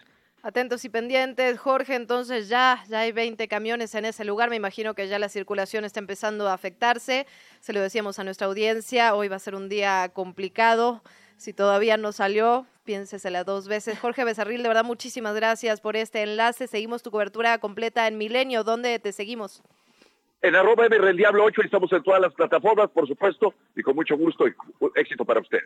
Muchas gracias. Oye, Jorge, solo confirmar antes de despedirte. Dos de tres carriles cerrados en la México-Querétaro, pero hay, digamos, flujo. No se está cerrando completamente el paso eh, e intermitente. Sí hay, digamos, el embudo, pero está abierto. Exactamente, está a cuentagotas, está el embudo, pero está abierto y a decir de, por último, de los transportistas, si no son agredidos, que no creo que suceda ni por la Guardia Nacional ni por nadie, pues eh, solamente si fueran agredidos se retirarían, pero no creo que suceda, así es que a cuentagotas y esto va, pues obviamente a reventar la circulación. Bueno, pues estaremos muy pendientes. Jorge, de verdad, muchísimas gracias por este reporte, muchas gracias por tu tiempo. Seguimos tu cobertura. Con cuidado, sí. sí. Gracias, abrazo, hasta luego. Abrazo, abrazo de regreso. Son las 8 de la mañana con 12 minutos. Ya decíamos, está empezando a complicar. Ya algunos carriles cerrados. No va a ser un bloqueo completo, como bien nos decía Jorge Becerril, pero sí va a estar afectada la circulación, sobre todo en entradas y salidas de esta capital. Nos vamos a otro punto, otro punto del bloqueo. Israel Lorenzana, reportero multimedia, está en la vía Morelos en Ecatepec. Israel, de verdad, muchísimas gracias por tomarnos la llamada. Muy buen día. Un gusto saludarles esta mañana y bueno, pues como lo señalan, estamos ubicados aquí en la vía Morelos, a la altura de la zona conocida como Laureles. Para poner a nuestros amigos en contexto, es a la altura de la caseta de San Cristóbal sobre la autopista México-Pachuca, en donde han comenzado a llegar ya estos transportistas de Amotac, los cuales pues durante estos últimos días estuvieron anunciando las movilizaciones que se van a llevar a cabo, estos pues aparentemente bloqueos parciales ya lo señalaban, bueno, pues no están bloqueando la vialidad aquí sobre la vía Morelos y también en la autopista México-Pachuca. Todo esto es con dirección hacia la zona de Centenario, hacia la zona del Río de los Remedios, hacia Indios Verdes. Así que hay que recomendar a nuestros amigos, sin duda alguna, utilizar como alternativas la propia zona de la autopista México-Pachuca, uh -huh. superando precisamente la zona del Vigilante. Hay que utilizar la avenida central Carlos Juan González, el circuito exterior mexiquense y, por supuesto, la avenida Adolfo López Mateos. Algunos puntos que están marcados precisamente para estas eh, movilizaciones, pues ya la México-Puebla, la México-Toluca, aquí en la México-Pachuca, ya daban a conocer la México-Querétaro y también, bueno, pues en la zona del Arco Norte, muy cerca del circuito exterior mexiquense, también se prevé que estén llegando ya los transportistas. Aquí en la zona de la colonia Laureles, sobre la vía Morelos, tenemos aproximadamente 10 unidades, se han colocado en batería, no están cerrando la circulación, están dejando a la vialidad dos carriles, han señalado que no van a bloquear de manera total, están esperando por supuesto indicaciones de sus líderes para pues eh, ya sea que avancen hacia la zona de la Ciudad de México o desde aquí estén desactivando esta movilización. De manera que, bueno, pues es todavía un llamado a tiempo para que los automovilistas que vienen la zona de la vía José López Portillo, de la zona centro de Catepec y también del perímetro de Tecámac, pues anticipen su paso a través de la vía Morelos o bien utilicen la autopista. Aquí a la altura de la caseta de San Cristóbal también han llegado ya algunas unidades de carga que están estacionadas en los carriles laterales. Así que bueno, pues hay que apresurar el paso para nuestros amigos que van con dirección hacia la Ciudad de México. Pues es la información que les tengo aquí desde el perímetro de la vía Morelos en la zona de Catepec. Israel, si nos permites, te robamos dos minutitos más. Entonces, eh, solo confirmar, en esta vía Morelos de Catepec hay un cierre parcial, pero existe la posibilidad de que no sean únicamente estos bloqueos, sino una movilización hacia donde están los poderes, es decir, hacia el Zócalo, para estas mesas de negociación. Así ha sido en otros momentos, que empiezan con un bloqueo temprano y después se mueven hasta, digamos, cubrir toda la zona centro, ¿no? la plancha, digamos, del Zócalo.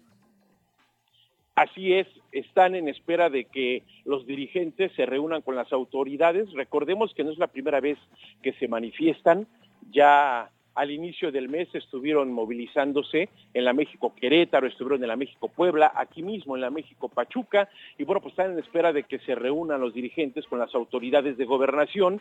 De ser necesario, les pedirán que avancen hacia la Ciudad de México, de lo contrario, bueno, al llegar a un acuerdo se estarán desactivando estas movilizaciones en los diferentes puntos donde han colocado estas unidades de transporte, digámoslo así, de manera preventiva, para que las autoridades se den cuenta que está pues, presente esta movilización que en algún momento se dijo que ya se había desactivado, que los eh, dirigentes se habían llegado a acuerdos con las autoridades, pero bueno, pues aquí está la muestra, están todavía manifestándose en contra de la inseguridad en las carreteras y las autopistas, ellos señalan que son objeto de la delincuencia y lamentablemente ni la Guardia Nacional ni las autoridades locales hacen nada por apoyar pues a los transportistas que son víctimas de la delincuencia. Y con mucha razón, Israel. De verdad, muchísimas gracias, muchísimas gracias por este reporte. ¿Dónde te seguimos? ¿Dónde seguimos esta cobertura? Me pueden seguir a través del Heraldo Televisión y en mis redes sociales, arroba Israel Lorenzana, ahí toda la información urbana desde las calles de la ciudad. Gracias, Israel, un abrazo. Hasta luego. Seguimos en este tema. Justamente tenemos en la línea a Neri Santiago. Él es delegado estatal de Ambotac en la Ciudad de México. Delegado, muy buenos días. Nos dicen nuestros reporteros que están esperando, digamos, los transportistas, instrucciones precisamente de ustedes. ¿Qué sabemos a esta hora? ¿La instrucción o el plan es que se mantengan estos bloqueos? Este, realmente no son bloqueos. Obviamente se va a generar una marcha lenta a la Ciudad de México, dejando un carril abierto. Esto debido a, que también respetamos o queremos que la ciudadanía circule. Desafortunadamente por la magnitud de, de la convocatoria de transportistas, pues son miles de transportistas y desafortunadamente va a generar un caos. Pero eh, la indicación es de que ahorita no hay ningún tipo de acuerdo. Eso que mencionan los algunos periódicos que hubo acuerdo con el gobierno o con secretario de gobierno, realmente no es así, no hubo realmente ningún acuerdo. Eh, ocuparon otras organizaciones para hacerlo ver de esa manera, pero no, de parte de Amotal el, el paro sigue. De hecho, ya se está listando la gente en las entradas a la Ciudad de México. En caso de no obtener respuesta, pues se iniciará una marcha y se iniciará una marcha de los estados más cercanos, que es Querétaro, Morelos, este, Puebla, Hidalgo, eh, que son los, y, la, y Estado de México, para que realmente recibamos una respuesta benéfica para el transporte, para todo el transporte realmente. Acuerdo no hubo delegado, pero sí hubo mesas de diálogo, sí se está hablando con las autoridades. ¿Cuáles son las exigencias? Entendemos que tiene que ver evidentemente con el tema de inseguridad en las carreteras, pero ¿qué están pidiendo ustedes? ¿Es más Guardia Nacional, más presencia? ¿Qué se está pidiendo particularmente a las autoridades, delegado? Más presencia de la Guardia Nacional, en este caso, que no nada más ocupen los operativos o, retenes que tienen para extorsionar a los transportistas, porque es lo que vemos regularmente. que no se ocupen esos retenes ni esos operativos, que se ocupen para lo que realmente son, para prevenir el delito, para este crear más seguridad y confianza hacia la ciudadanía, hacia los usuarios de la red carretera. Y pues en dado caso, este, pues se creen estrategias de seguridad. Como también pedimos que eh, paren los abusos de extorsión y de autoridad de parte de elementos de tránsito de la Ciudad de México, de seguridad ciudadana, de, distintas corporaciones del nivel nacional. Los permisos de carga que desafortunadamente tenemos que pagar un permiso para ir a descargar a una ciudad, en este caso, ejemplo, de Veracruz. Todos los municipios casi tienen este que sacar un permiso. Si usted lleva un 10 repartos al estado de Veracruz, tiene que sacar 10 permisos, 10 permisos que tiene que pagar y en el municipio que no tenga usted este, ese permiso es sancionado o es extorsionado hasta con 20 mil, 30 mil pesos. Y los transportistas pues llegan a un hartazgo de que ya lo vean con símbolo de pesos, de que haya robos, accidentes eh, debido al doble remolque este y más que nada los abusos de la autoridad que desafortunadamente y esperemos si la autoridad o perdón la ciudadanía nos comprenda pero esta es la única forma que pueden o podemos hacer eh, que el gobierno nos haga caso, nos voltee a ver, porque de otra forma este, no existe. Las mesas de negociación o, de reunión o de trabajo realmente se han hecho nada más para ir a escuchar, pero no han atendido las quejas. Sí, este tema de los doble remolques, desde que yo me acuerdo, es un asunto que se atora en el Congreso, pero que tiene que ver con seguridad, con vialidad, eh, muy amplio. Delegado, entonces preguntarle, es decir, porque entiendo que sí ha habido convocatorias. Lo que dice ustedes, en estas convocatorias las autoridades no llegan con un plan de acción suficiente, ¿correcto? Eso es lo que esperarían el día de hoy para levantar este bloqueo, que haya como ah. puntos más aterrizados, digamos. Que haya respuesta eh, favorable, porque eso debimos escuchar y a ver, reunámonos y a ver qué, qué es lo que tienen, y eso ya se ha hecho. Ya no vamos a escuchar o, ya no vamos a que nos escuchen, ya vamos a, lo real. Aquí queremos una respuesta ya para todos los transportistas que realmente son ellos los que exigen esta respuesta o de gobierno federal, estatal y municipal. ¿Cuáles son los puntos rojos eh, cuando hablemos de carreteras? ¿Cuáles son los lugares donde más se presentan este tipo de, de violencia, este tipo de asaltos, este tipo incluso de homicidios de transportistas?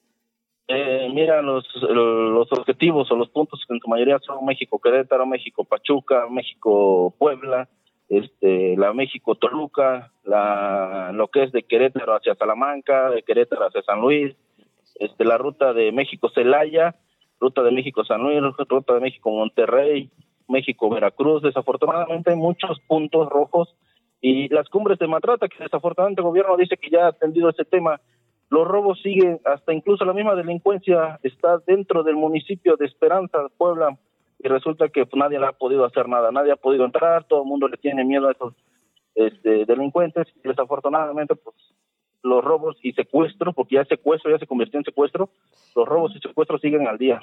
Delegado, ¿la presencia de Guardia Nacional ustedes creen que disminuiría este tipo de delitos? Sí disminuiría, pero lo que más allá buscamos es de que también el gobierno cree estrategias. ¿Por qué? Porque si tú pones patrullas en la México Querétaro, vas a eh, tener presencia de la autoridad, pero la rata o, estos amigos pues se van a ir a robar a lo mejor al circuito exterior mexiquense, se van a ir a robar a la México Pachuca, es crear realmente planes de estrategia, a dónde se van las cargas que roban, a dónde se van todos los vehículos que roban, este, todos esos puntos son muy importantes atacar porque a la delincuencia hay que atacarla de raíz, no nada más espantarla moviendo el árbol. Sí, hay un tema de impunidad en las entradas y salidas de la ciudad que afecta, digamos, a todas las personas que transitan. Ya ni hablamos de eso, pero los asaltos, por ejemplo, a transporte público que se mueve por ahí son el pan de cada día y justo pasa que avanza el tema hasta momentos de crisis como el que tenemos enfrente. Pues preguntarle, delegado, entonces, ¿qué están esperando? Es decir, ¿cuál es la hora límite que tiene la autoridad para convocar o no? ¿Y, a qué hora entonces se movilizarían ustedes, como dice, en este tránsito lento rumbo al Zócalo capitalino? ¿Quién es quien tiene que dar la instrucción, digamos? Ya, ya de hecho, ahorita los compañeros están citados aquí en la en Ecatepec, en Vía Morelos, tu servidor está aquí en Vía Morelos. ¿Citados con quién, perdón? ¿Perdón? ¿Citados con quién, perdón? O sea, ¿quién, ¿qué autoridad les citó? O sea, los, eh, los transportistas están citados por parte de Amotac. Ah, correcto. En la, cita, eh, digámoslo así, tenemos hasta las 10 de la mañana para iniciar la movilización hacia la ciudad. Ahorita queremos que todo se trate de despejar por más que nada no afectar tanto. Este, y ya como a partir de las 10, 11 se iniciará la marcha hacia la Ciudad de México. Si no hay acuerdo con autoridades, ¿hasta qué hora estarán en esta marcha lenta, Eh, delegado? Eh, va a ser todo el día. Si es necesario estar hasta el día de mañana, igual estaremos el día de mañana. Los días que sean necesarios, la gente, eh, la misma gente, los mismos transportistas lo han solicitado. Los días que sean necesarios, las, este, las horas que sean necesarios, ya aguantamos más. Preferimos quemar, hay muchos que nos han comentado, preferimos quemar nuestras unidades a que nos las sigan robando, a que nos sigan matando operadores, a que nos sigan matando y nos sigan extorsionando. Entonces el paro se podría extender hasta mañana. Exactamente. Pues delegado, de verdad, muchísimas gracias por estos minutos, por esta comunicación. Dejamos abiertos los micrófonos. Ok. Claro que sí, pues muchísimas gracias y mantenemos la comunicación. Muy buenos días, delegado.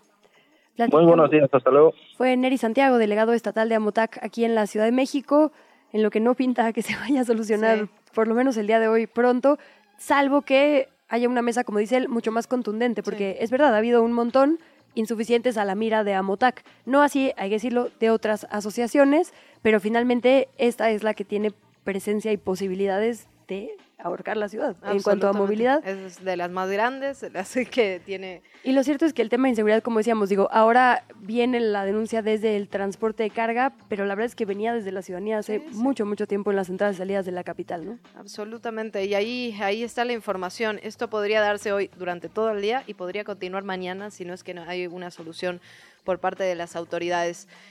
Bueno, son las 8 de la mañana con 25 minutos. Tenemos que hacer una pausa, volvemos. ¿Qué chilangos pasa? Regresamos. La entrevista. ¿Ya estás grabando? 8 con 32, aterrizamos en Xochimilco. Le hemos estado reportando en estos micrófonos las denuncias de vecinas y vecinos, de la gente que vive y transita por el bosque de Nativitas en esa alcaldía, del hallazgo de perritos, literalmente animales con huellas muy graves de violencia, quizá no tenga caso repetirlo, pero bueno, muy, muy concretas, digamos, y similares. Esto ha despertado muchas alarmas por parte de las vecinas y de los vecinos y queremos platicar sobre qué han podido hacer, qué no han podido hacer, quiénes les han acompañado en estas denuncias con Itzia Rosas. Ella es activista, vecina de Xochimilco y también integrante de Amamos a los Perritos Xochimilco. Bienvenida, Nitzia, muy buenos días. Hola, muy buenos días. Te agradezco muchísimo el espacio. Muchísimas gracias a ti, Nitzia, por estar con nosotras. Pues preguntarte en un inicio cómo están las cosas en este momento. ¿Se han tenido, ha, ha habido algún tipo de avance con las autoridades? ¿Quién está acompañando, eh, digamos, esta investigación o qué se está haciendo para prevenir lo que está ocurriendo, para parar lo que está ocurriendo en el bosque de Nativitas? Mira, eh, lamentablemente eh, ya llegamos a, después de casi ocho meses de lucha, de estar denunciando lo que está pasando en el bosque de Nativitas, a, a que el lunes pasado, por la mañana, encontramos al perrito número 23. Como ya lo han mencionado, tienen todos huellas de tortura, de desmembramiento, de desollamiento.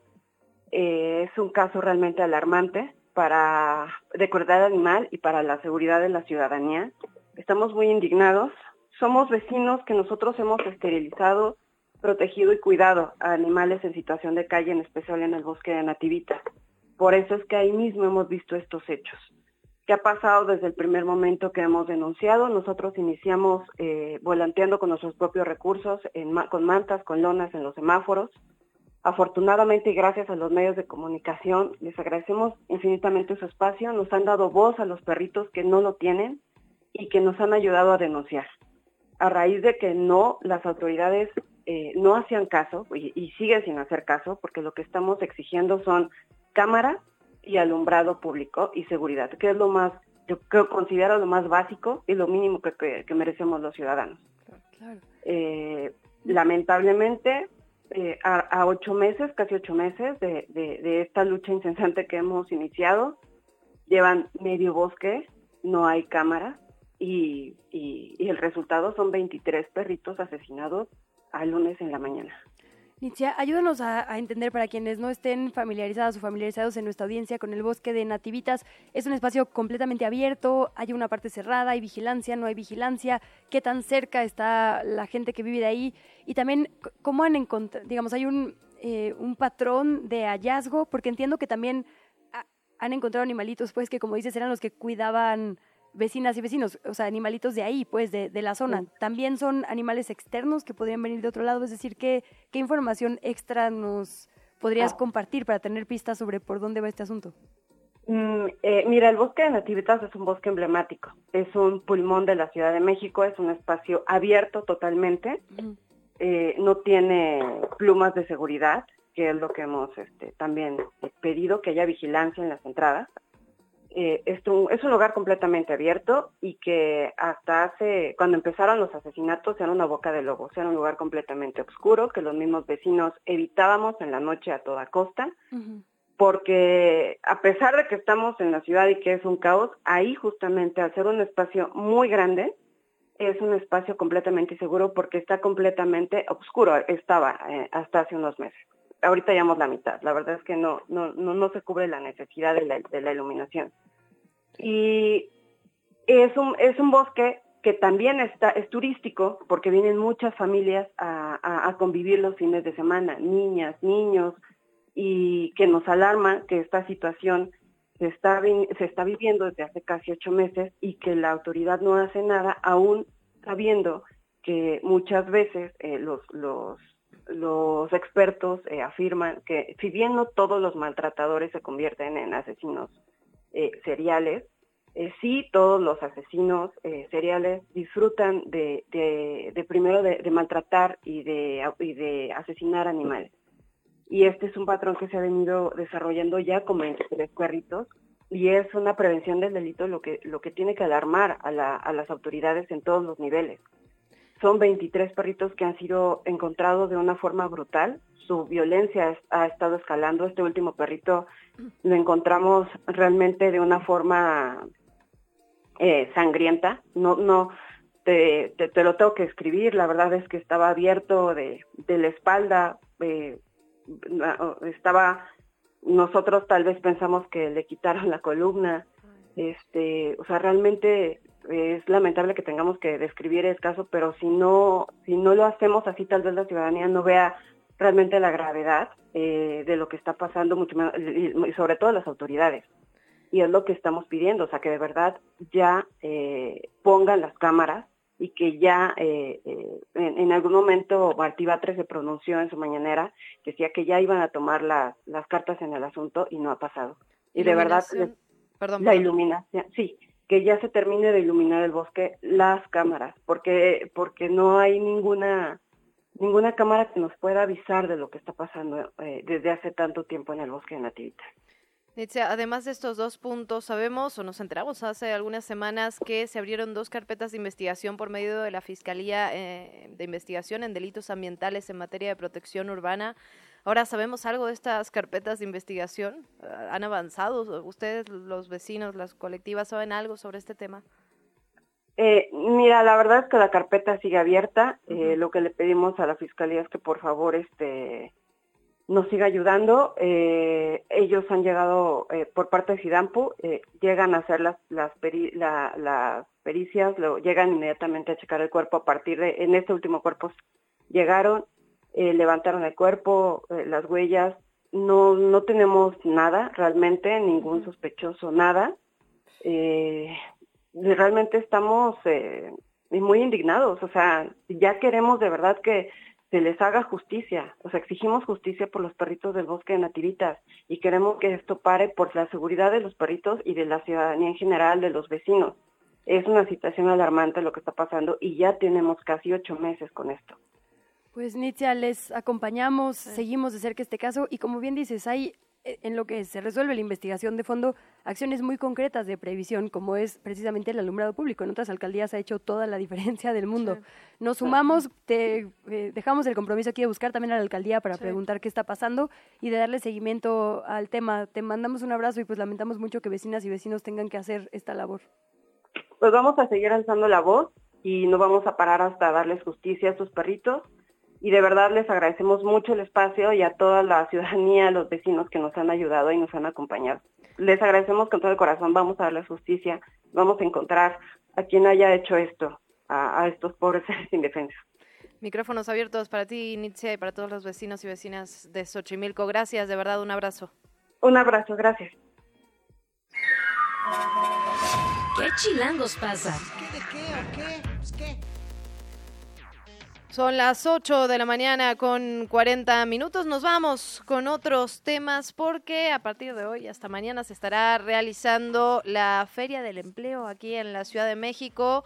La verdad que es una buena, una buena oportunidad, se ve muy tentador. Vamos a estar platicando de esto con José Luis Rodríguez Díaz de León, secretario del Trabajo y Fomento al Empleo de la Ciudad de México. Secretario, bienvenido, ¿cómo está? ¿Qué tal? ¿Cómo están? Muy buenos días. Muchas gracias por la oportunidad. Un gusto estar con ustedes. Al contrario, bienvenido, secretario. Entendemos que son 16 mil vacantes. ¿De a cómo? ¿En dónde? ¿Cómo está la cosa? 16 mil vacantes, efectivamente, desde el salario base, que son 7 mil 500 pesos a partir de ahora de enero del 24, pero pues llega a salarios hasta de 77 mil pesos. Dependiendo el perfil, la expertise de las personas, hay más de 342 empresas que están participando y que nos están ayudando a generar estas 16 mil vacantes que se pueden aplicar a partir de las 9 de la mañana, ya en 20 minutitos más, estaremos abriendo las puertas de Expo Reforma desde las 9 de la mañana y hasta las 4 de la tarde, efectivamente el día de hoy y mañana. A ver, esto es en Avenida Morelos 67, en la Colonia Juárez, Alcaldía Cuauhtémoc, tengo entendido. Preguntarle, secretario, qué hay que llevar, cómo me preparo y si las vacantes son, digamos, en todos los ámbitos, no importa lo que yo me dedique, ¿tendré algún tipo de vacante en la expo? Así es, efectivamente. Bueno, lo básico que hay que llevar de entrada son los documentos como credencial de elector o identificación, comprobante de domicilio, comprobante de estudios, una solicitud de empleo, una ficha curricular. Si no tienen esos documentos, ahí mismo se les puede ayudar a, a, imprimir o a generar copia o ayudar a elaborar una ficha curricular, varias solicitudes de empleo para poder recorrer cada uno de los módulos y poder generar procesos de aplicación. Hay reclutamientos directos de varias de las eh, ofertantes con el ánimo de que pues justo podamos hacer un recorrido, ubicar cuál se ajusta a nuestras necesidades, a nuestro tiempo, al de cada persona y también a la expertise. Hay, hay perfiles desde instrucción escolar básica hasta eh, instrucción escolar eh, universitaria. Justo preguntarle, secretario, veo aquí en la convocatoria dos, eh, dos personas, digamos, eh, objetivo que son interesantes. Personas de la tercera edad que, digamos, usualmente justo denuncian que les es difícil encontrar empleo y personas migrantes. ¿Cuáles son las opciones para ellas y para ellos? Sí, personas de tercera edad, personas migrantes, personas de la diversidad sexual y personas con discapacidad. Es importante esto que tú mencionas porque es una feria incluyente Hemos avanzado y trabajado con varias de las empresas que estarán ofertando uh, ofertas laborales para que dentro de su propia plantilla tengan aperturado una posibilidad de incorporar a estas poblaciones que nosotros consideramos en Ciudad de México son prioritarias y que tengan pues una oportunidad laboral en función de sus capacidades, de su expertise, de su conocimiento, o de temas eh, básicos. Por eso la variación también de los salarios que puede ir desde los 7.500 pesos y va avanzando dependiendo pues también de la expertise que se requiera para poder desempeñar una actividad eh, laboral e incorporarte a una, a una empresa. Pues una grandes noticias, secretario. Recuérdenos horario, lugar, eh, qué tenemos que llevar y todos los datos para que nuestro auditorio se pueda acercar a la expo. Buenísimo, pues a partir de las 9 de la mañana del día de hoy, jueves y viernes, vamos a estar en Expo Reforma en la colonia Juárez.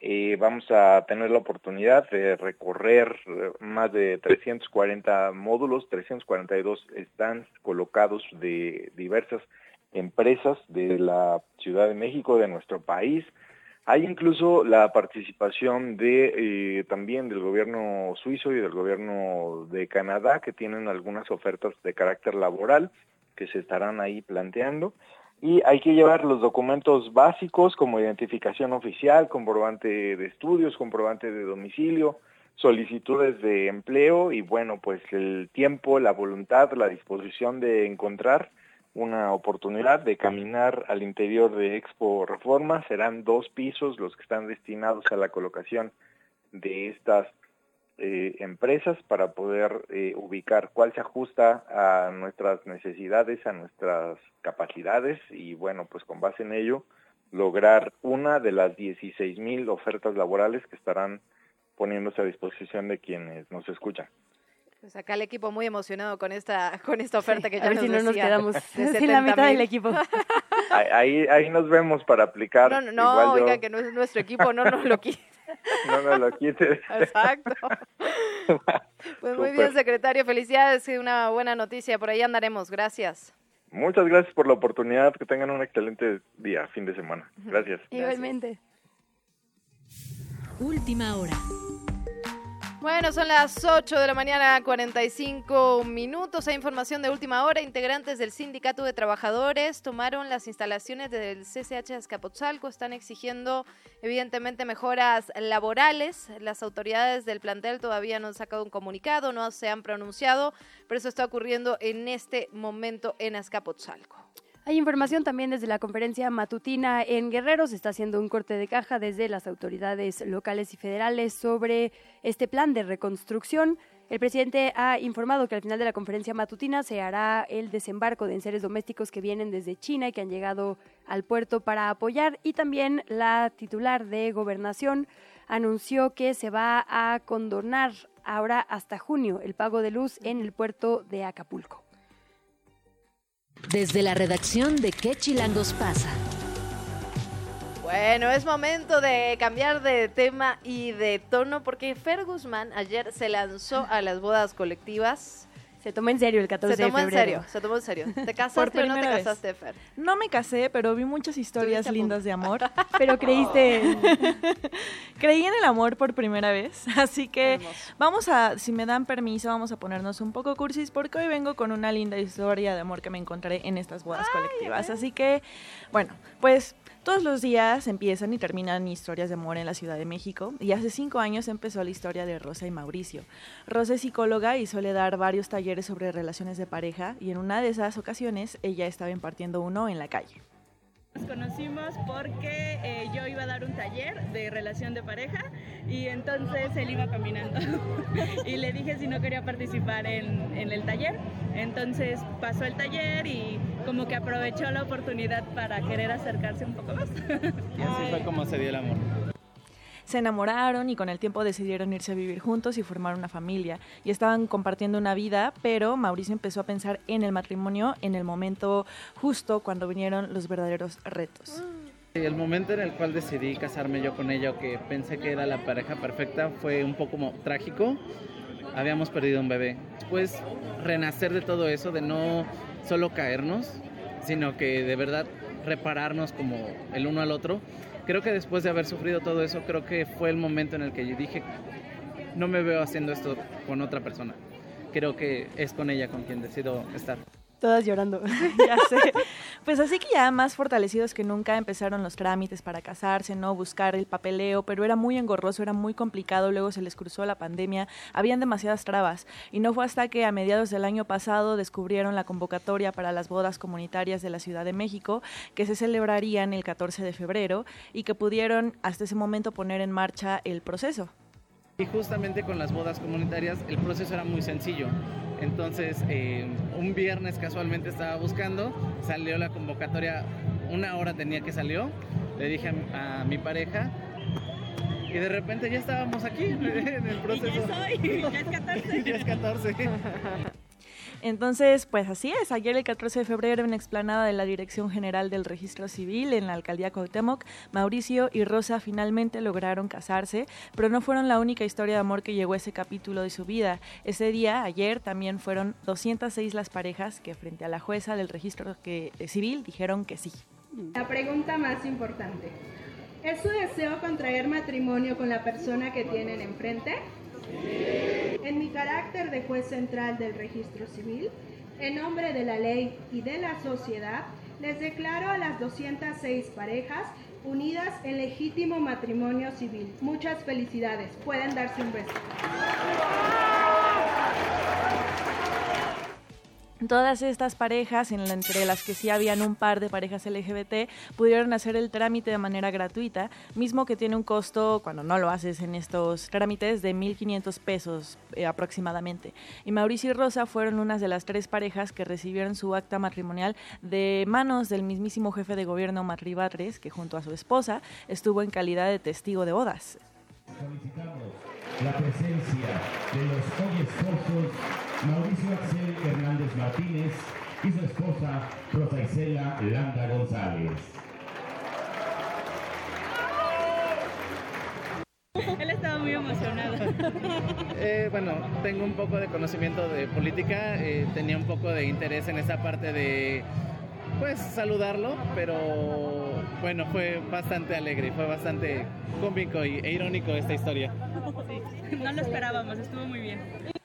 Y bueno, aunque el matrimonio está lejos de ser pues sinónimo de amor verdadero, eh, inquebrantable, y aunque afortunadamente estamos cada vez más construyendo la idea del amor romántico, es cierto que ayer en la explanada del registro civil había por lo menos una muy buena historia de amor y que es bueno celebrar a esta pareja que está muy enamorada y es bueno tomarse el tiempo para celebrar estas historias en la vida de los y las capitalinos alrededor de esta ciudad. Y dato extra, cabe señalar que eh, no solamente eh, suceden estas historias el 14 de febrero, sino que cada mes el registro civil realiza bodas colectivas con el fin de garantizar el derecho a la familia a todas las personas habitantes de las alcaldías de manera gratuita. Así que si es algo que le interese, puede acercarse ya sea a la página web o directamente al registro civil de su alcaldía para ver cómo puede pues, acceder a este trámite. Ay, Fer, qué notaza te aventaste. qué bonita. El amor también es revolucionario. ¡Que vive el amor, amigas! Felicidades a estas nuevas parejas. Y qué maravilla, como dices, a veces solo es cuestión de querer verlo para encontrar estas historias que ahí están también. Así que larga vida y si no, por lo menos que lo disfruten en lo que dure. De eso se trata. exactamente, exactamente. Qué maravilla. Gracias, Fer. Gracias a ustedes. Nos estaremos escuchando. Pues muy bien, 8 de la mañana, 52 minutos. Andamos corriendo para todos lados. Nos vamos rapidísimo con la agenda Chilango. Agenda Chilango. El día de San Valentín ya pasó, pero si todavía andas en mood romántico, aún hay varias actividades dedicadas al amor para que disfrutes con tu amorcito, tus amigos o algún ligue. ¡Qué bonitos ojos tienes! Spotlight Party. Sábado 17, Avenida Juárez 95, Colonia Centro, Alcaldía Cuauhtémoc. Regresa en el tiempo y visita los años 90 con esta fiesta semáforo de la mano de Kentucky y con la música de Nicky Kosh, Lia, Juni y los Ponediscos. Disfruta de este concepto retro diseñado para que todos liguen sin miedo a los malentendidos.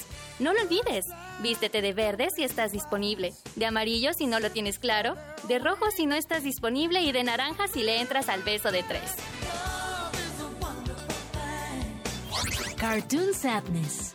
Casa Versalles, Versalles 113, Colonia Juárez, Alcaldía Cuauhtémoc. Sumérgete en la tristeza y el desamor a través de todos tus sentidos y déjate llevar por las ilustraciones de estos excelentes artistas, inspirados por las canciones más tristes que realmente te llegarán al fondo del Cora, incluso si no estabas tristeando. Cómics de amor y desamor. Si este ambiente ha logrado inspirar tu lado más artístico, no puedes perderte esta oportunidad de dejarlo salir en este taller donde podrás ilustrar y escribir historias de amor y desamor. Aprovecha y plasma tus sentimientos más bonitos o los más tristes o tan solo toma la excusa perfecta para dibujar en conjunto con materiales incluidos y cerveza en mano e irte a casa con un cómic armado o una idea lista para terminarlo. Bazar Rosa Pastel. Recorre este increíble bazar en compañía de tus amigos, tu pareja y hasta tu lomito. Encontrarás ropa de segunda mano, marcas locales y hasta zona de trueque. Prepara tus ahorros y prepárate para encontrar una o varias piezas interesantes para tu casa o guardarropa. Amor, cumbia y vallenato en Sun Sun. Disfruta de esta gran fiesta latinoamericana que Sun Sun tiene preparada para ti. Déjate llevar por este ambiente México-colombiano y goza al ritmo de la cumbia y el vallenato en vivo que estarán a cargo de Carlos René, María del Rosario y Grupo Fusión del Valle. Disfruta de estas opciones que la Agenda Chilango tiene para ese amor que sigue rondando. Agenda Chilango. Yo soy Ángela Molina y te invito a revisar más información sobre este y otros eventos en chilango.com diagonal agenda.